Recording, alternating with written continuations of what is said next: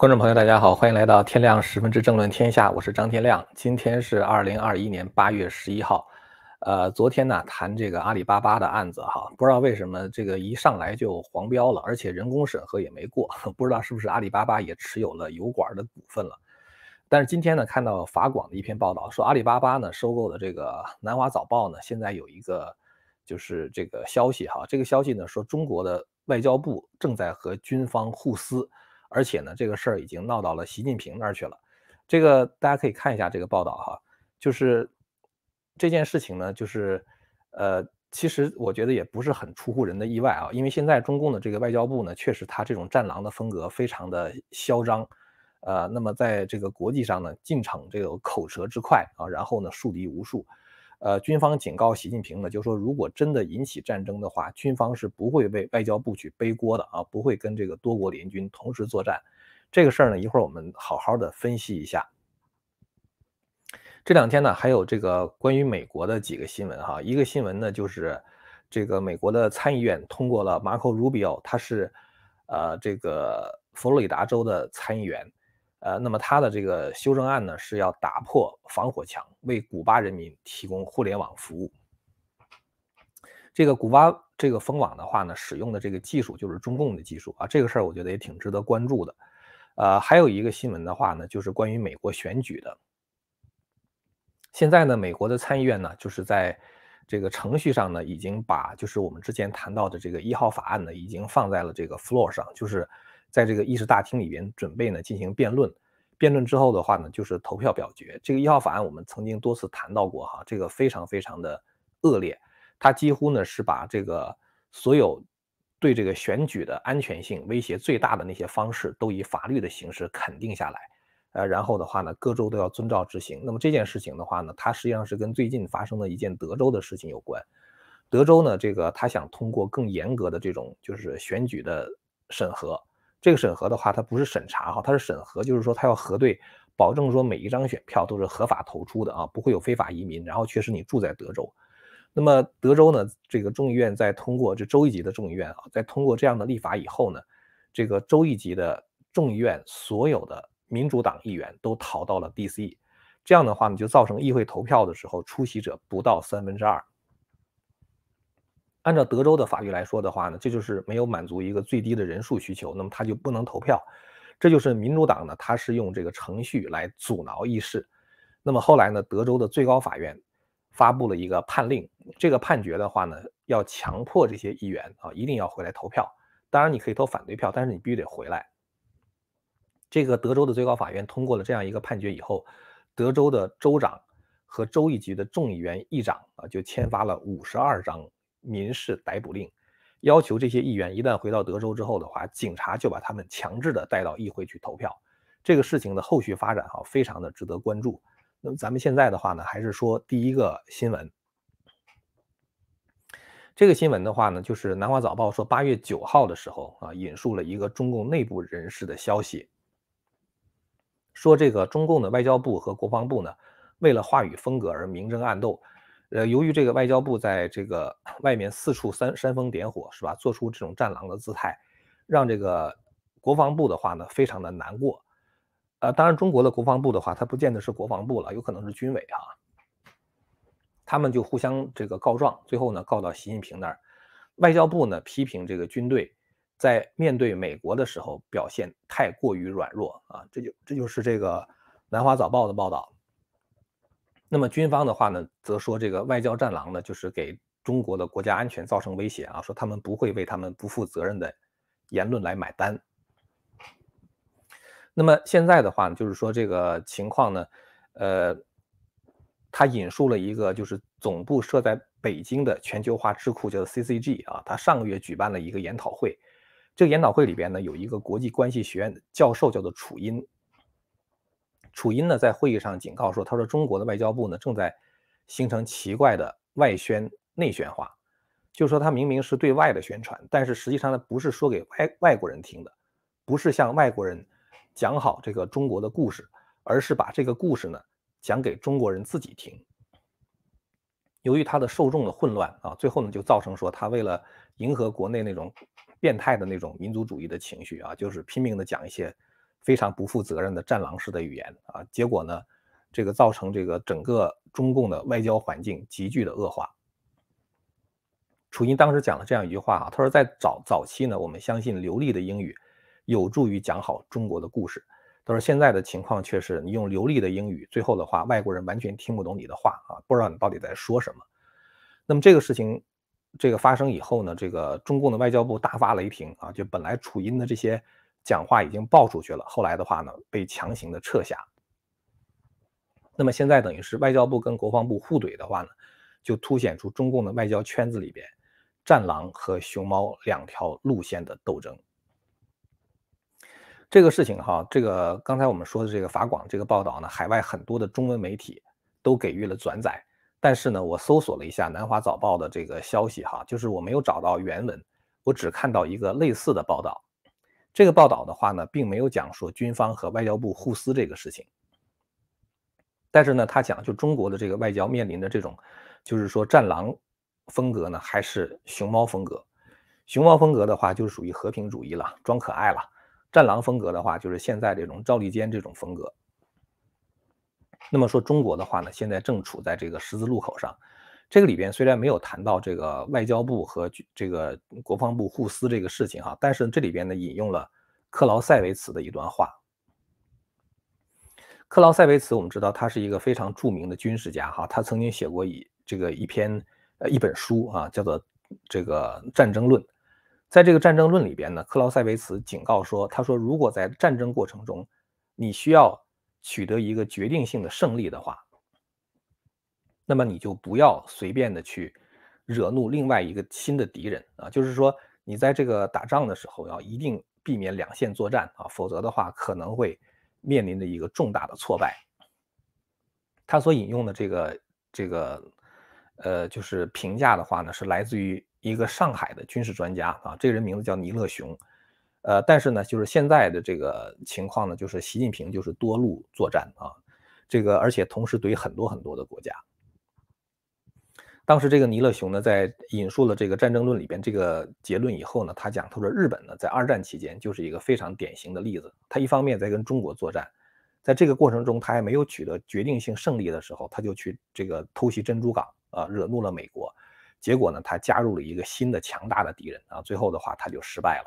其实希特勒也是一样啊，他当时打这个英国没打下来，但同时的话，突然之间又偷袭苏联，结果的话呢，就是也是两线作战，最后德国也战败了。但是习近平的话呢，他实际上他现在的这种战略就是犯了兵家的大忌。呃，他呢就是在这个病毒溯源问题上，他是甩锅给美国，是吧？激怒了美国朝野上下啊。然后呢，他怼这个澳大利亚，然后呢，他这个这两天呢，他又以间谍罪判了一个加拿大人啊，这个人的名字呢叫做 Michael Spavor 啊，这个人判了十一年徒刑。他的理由呢是说这个人犯了间谍罪。大家看到这张照片哈，这个照片的话为什么特别有象征意义呢？因为他在给这个人判十一年徒刑的时候。包括日本在内的二十五个国家的外交官一起聚集在加拿大驻华大使馆里面啊，表达对北京政府的抗议。所以他们明显的知道，就是说这个中共判决这个人十一年徒刑的话，他说他是犯了间谍罪、刺探情报等等，完全是一种政治迫害。所以呢，就是二十五个国家的人，他们就赶到了加拿大驻北京的大使馆啊，然后呢，表达集体的抗议。也就是说，中共做的这个事情的话，确实是惹怒了很多的国家，呃，因为他们这个肯定都是互相之间商量好的，就是为了表达这样的一个意见。然后的话呢，你看中共这个审澳大这个加拿大这个事儿哈，激怒了二十五个国家是吧？然后他激怒了美国，激怒了澳大利亚，然后呢，他这两天激怒了立陶宛啊。咱们昨天做一期节目就提到过这个问题，就立陶宛跟台湾走得太近，然后中共的话呢就召回了驻立陶宛的大使。然后还要求立陶宛召回驻华大使啊，所以这个两国的关系的话也在降级。然后呢，这个中共怼过印度是吧？这个在这个这个就是这个边境上跟印度开战，还打过一仗。然后的话呢，还怼过法国，然后还说这个病毒的问题的话，一度甩锅到意大利那儿去。所以这个在国际上的话呢，习近平不是四面出击啊，这简直是十面出击。然后在这个。国内的话，它又是打击这个互联网巨头，然后又是打击这个教培业，然后打击什么奶粉业，打击什么网上保险公司等等。呃，习近平可能真的就得到了毛泽东的精髓，就是与天斗、与地斗、与人斗，其乐无穷，是吧？他忙得不亦乐乎。我呢，虽然没有在《南华早报》上找到军方拒绝跟多国作战的原文哈，但是我多次说过，中共是绝对不敢打台湾的，他也绝对不敢在南中国海开战。军方的话呢，平时他有的时候也会有一些战狼式的表演，但是在这样腐败的军队里边，你能够升上去，绝对都是贪生怕死之辈啊，一定是非常腐败的人。别的不说啊，咱们就说郭伯雄和徐才厚两个中央军委副主席被捕的时候，我们从来没有听说过任何一个他们的属下忠心耿耿的拔出枪来保护他们的老领导，是吧？那个时候的话，如果他们真的去保护徐才厚跟郭伯雄的话，他们对付的就是习近平，是吧？而且当时习近平在抓这个郭伯雄跟徐才厚的时候，军权未稳呐，他们连军权未稳的习近平都不敢动，他们怎么敢跟美国开战，甚至跟北约开战呢？当年岳飞曾经讲过一句话，说这个文官不爱钱，武将不怕死，天下就太平了。呃，但是呢，就是位置做到中央军委这一级的人，做到中央军委委员、副主席这一级的人，绝对都是既爱钱又怕死的。所以你会看到哈，就是说习近平反腐的时候，抓了无数的省部级干部，是吧？中央委员啊，省长、部长、省委书记，是吧？抓了很多，包括这个中央部委的一些人，这些省部级干部。我们听说谁畏罪自杀了？好像一个都没有，是吧？包括薄熙来和周永康在内，是吧？你做到政治局委员，做到政治局常委。也就是说呢，腐败的官员他们一定奉行一个原则，那就是好死不如赖活着啊！只要是有这个小命还在啊，你你只要不杀他，他是无论如何不会自杀的。那么这种胆小怕死啊，连这个自杀都不敢的人，你说你让他打仗，枪一响的话，我觉得他们自己就先吓死了，对吧？那么现在的问题是，如果军方给了习近平这样的警告，说我们不会为外交部背锅，那么战狼的姿态啊，这个外交部的战狼姿态是否会有所收敛呢？是吧？习近平会给外交部下令说你们收敛一下你们的姿态呢？我觉得不会啊。这个道理呢也很简单，就是从习近平到外交部心里边都很清楚，美国及其盟国是绝对不会开第一枪的，所以只要习近平不下令，共军的话也不会开第一枪。也就是说呢，不管这个战狼怎么疯啊，在外边疯狂的撕咬，但是的话呢，他不会把这个中国带到这个战争中去啊。其他别的国家他也犯不上朝你开枪，对吧？我们之前曾经说过，就是说，实际上在现在这样的一个社会里边，如果美国他要想整中共的话，他根本就不需要动用军事力量，他完全可以动用金融的力量啊，进行这个经济制裁。中共就傻了啊！高科技禁运，中共就傻了，所以根本就不需要开枪。当然，共军的话他也不敢开枪。所以我觉得哈，这个虽然有不少这个军事专家啊，或者还有一些国家的这个智库，他们分析说说中国已经走到了战争的边缘啊，可能很快就在台海或者是南中海开战了。我觉得这样的事情是永远都不会发生的啊，因为中共那边实在是太胆小，而这个西方国家的话呢，他又不需要动用军事手段啊，跟就可以把中共打死了。所以我觉得，甚至还有一种可能哈，因为我没有看到《南华早报》的报道嘛，说军方不背锅这个事儿。我甚至觉得还有一种可能，就是军方摸准了习近平不敢开枪，就是他这种心态，甚至军方可以主动请战啊，表示忠心为国啊。那么这个呢，也就是一种表演吧啊，就让大家看一看，我们是不怕的啊，那是习近平不让开枪啊，有可能会出现这种情况啊，甚至可能有这种戏剧性的场面的出现。呃，说完了这个中共外交部和这个国防部之争呢，咱们下面说一下美国的新闻啊。这个美国的参议员马克·鲁比欧呢，在这个去年的时候啊，他在就是川普，但那时候还是总统的时候，他呢就建议说，我们应该延续川普总统对美国的，就是对这个就是川普总统时代的美国对古巴的政策啊，就是要让古巴的人民享受自由的啊、开放的啊、没有受到任何限制的这个互联网。就是能够从这上面获得信息。那么这个这两天的话呢，这个 Rubio 呢就呃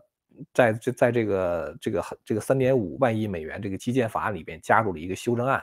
这个修正案的话呢，强调说将动用美国的国家力量来保障这个古巴人自由的上网。这个就是呃卢比奥的发言，我不给大家放了哈。他最后呢就是在讲到这个。帮助古巴人自由上网的时候，他说：“顺便说一句，古巴封网使用的就是中共的技术。所以也就是说呢，如果这个拜登政府能够突破古巴的网络封锁的话，也就意味着说中共的这个封网技术也就彻底的破灭了。呃，那么这个具体的应对的办法，在这个 Marco Rubio 的这个参议院参议院的这个网页上的话呢，讲的就是，呃，美国的话呢，应该紧急优先考虑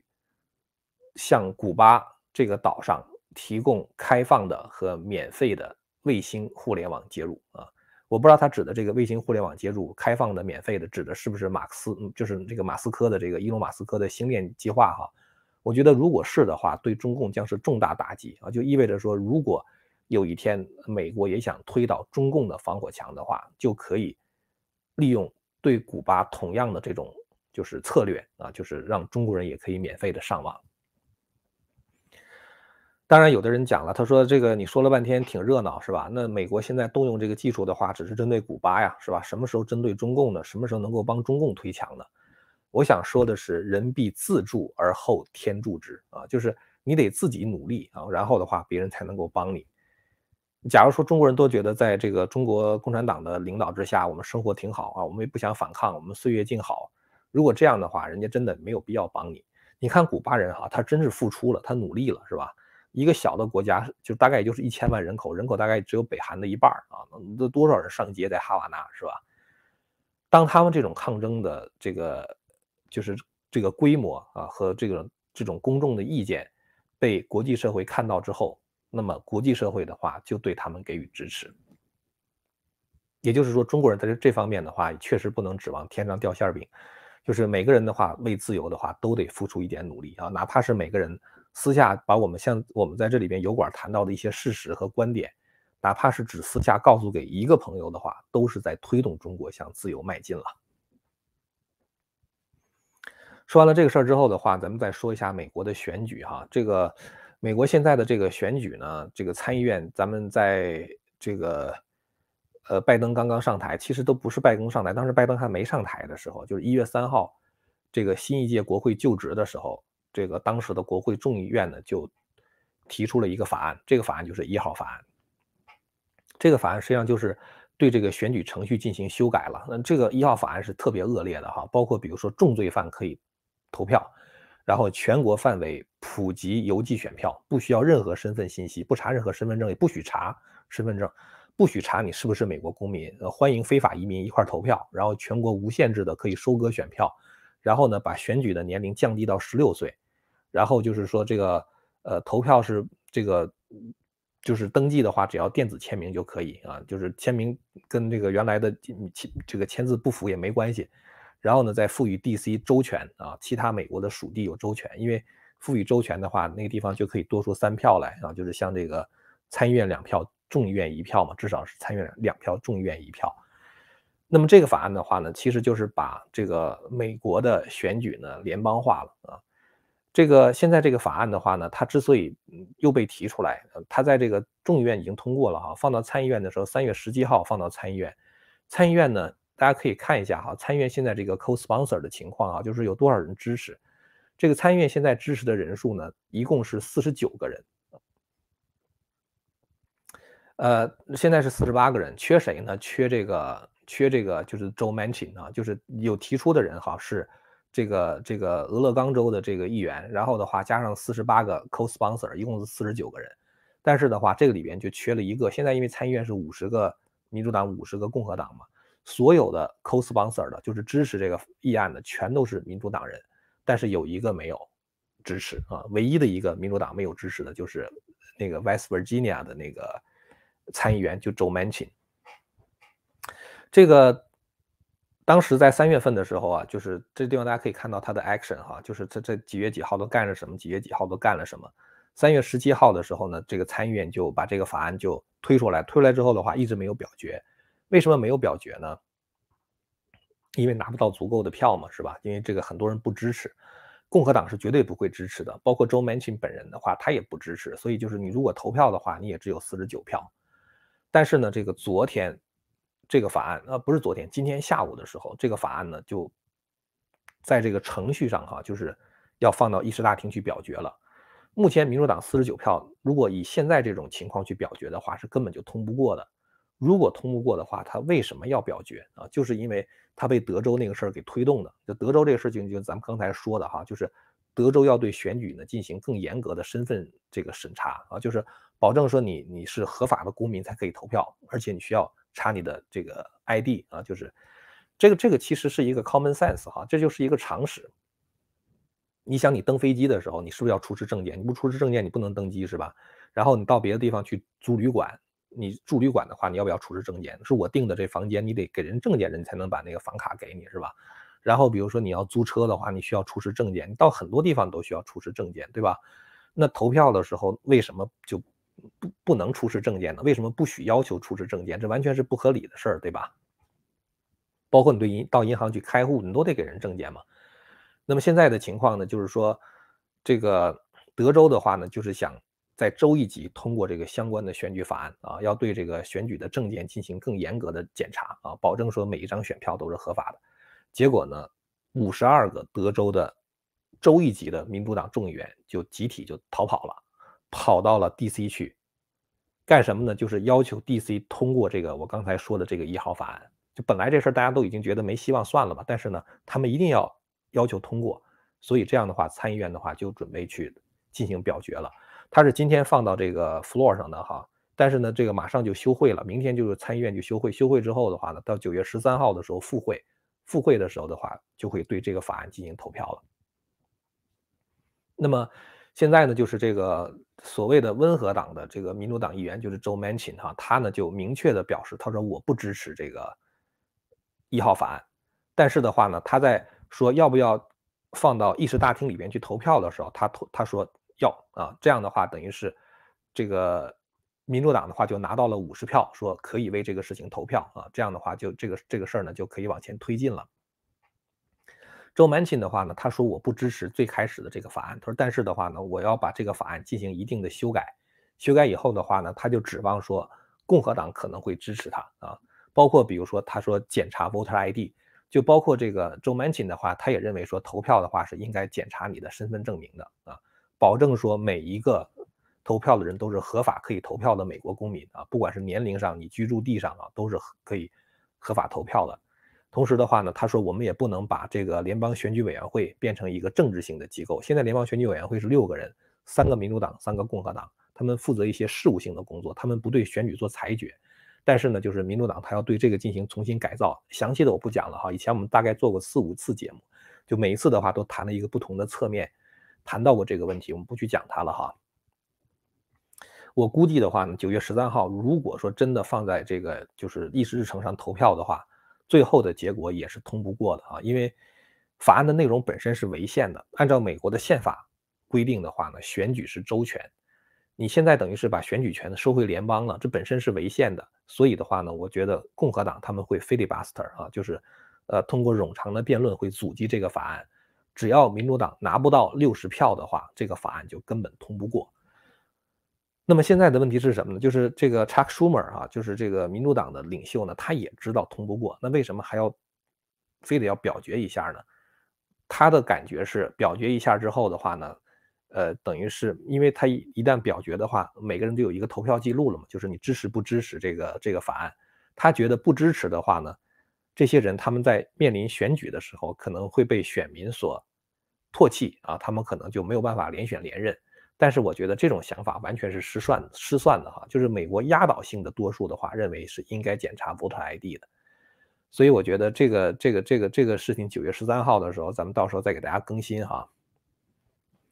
那么现在德州的话呢，就是蛮搞笑的，就是德州那五十多个人不是跑到 D.C. 去了吗？他们当时没戴口罩啊，坐在一架私人飞机里边啊，包了个飞机去，结果呢有五个人是超级病毒传播者啊，完了之后的话可能就感染了很多人。然后接下来的话呢，就是这个德州这边的共和党人，他们就说说这这些逃跑的民主党人，他们不履行他们的义务啊，他的民主选举啊，把他们给选出来，他们不干活啊，得把他们抓回来让他们干活。啊，于是的话就准备逮捕他们。逮捕他们的时候呢，呃，当时这个德州的州长哈，这个 Albert 和这个那个德州的那个州一级的议院的众议院的议长啊，就是叫做 Matthew Fallon 啊，他就是说他们两个人就是说要逮捕。结果呢，就是八月十号的时候，呃，八月八号的时候，有一个叫做 Travis County 州一级的法院的话说，他们没有权利逮捕。但是八月十号的时候，德州的最高法院做出了一个裁决啊，裁决的话就是给民主党议员一个最后的期限，就是八月十二号，就是明天。如果你们不能回来的话，不能去这个这个州医院投票的话，就把你们抓起来啊。所以这个判决一下来，这个民主党不就是这个这个这个这个这个这个德州的州长阿伯的和和他那个费兰议长的话，就签了五十二份这个呃就是民事逮捕令。而且这个德州众议院的话呢，是以八十票对十二票的表决啊，赞成说强行把这个民主党的议员抓回来去履行这个议会的这里面的这个职责。所以呢，咱们就看哈，看这个德州的民主党他们硬撑还能够撑多久。今天想跟大家更新的就是这些内容了哈，就是我觉得这个军方和这个外交部，中共的军方和外交部互怼的这个事情哈，其实是蛮有意思的。这也显示出习近平其实对军方的控制没有传说中的那么严啊，呃，虽然说是好像是党指挥枪啊，但是有的时候真正手握枪杆子的这些人，他们还是有这样的机会跟习近平去讨价还价的啊，所以这个事情我觉得也蛮值得关注的。好了，那么今天的节目呢，咱们就说到这儿了。呃，好几次我都没有讲过，今天其实下午嗯去录了三集这个中华文明史啊，就是这个把整个哲学史这部分已经录完了。呃，哲学这一块的话呢，就中国的哲学是非常有这种思辨的特点。呃，嗯，未来的三周的话呢，每个周的每周的礼拜三啊，会陆陆续续的放到这个我们希望之城的会员网上。现在我们希望之城会员网有这么一个优惠政策哈，就是一美元可以看七天里边所有的内容。七天之内的话呢，可以随时退订。啊，如果不退订的话，会自动的转为十二月，就是十二块钱一个月啊。呃，这里边有很多内容了，江峰的、我的很多方伟的，就是有很多的内容哈，就是很值得看一看的。特别是这个中华文明史系列哈，这个是我十几年思考的这个结晶啊。现在我们现在已经公布了这个哲学史，已经已经有三集了，还有三集啊，就是呃，我们讲了一下哲学史啊，讲了一下中国哲学的特点啊，包括这个先秦的子学和两汉的经学，然后呢，花了一集的时间讲魏晋的玄学，呃。第五十三讲的话呢，就是下个礼拜三我们会公布的，就是关于这个 佛教的一些基本的义理啊。然后呢，再接下来一集的话，对佛教的义理和后续的发展，包括禅宗，呃和这个中道宗呢，做了一点讨论啊。然后呢，这个再往下那一集的话，讲了一下宋明的理学，呃，这个这些内容我觉得还是蛮有意思的哈。这个有兴趣的朋友呢，可以去看一看。好了，那么今天呢就说到这儿了啊！非常感谢您的收看。如果您要是对我们谈的内容感兴趣的话呢，欢迎您订阅和传播这个频道。我们下次节目再见。千古文明汇成巨著，百家大义娓娓道来。希望之声精品网、希望之城隆重推出张天亮教授第二部大型讲史系列《中华文明史》，为您重现中国历史上最璀璨的文明之珠。让您在轻松的观赏中汲取古老的智慧和对当代的启迪。今天就登录 landofhope 点 tv，land of hope 点 tv。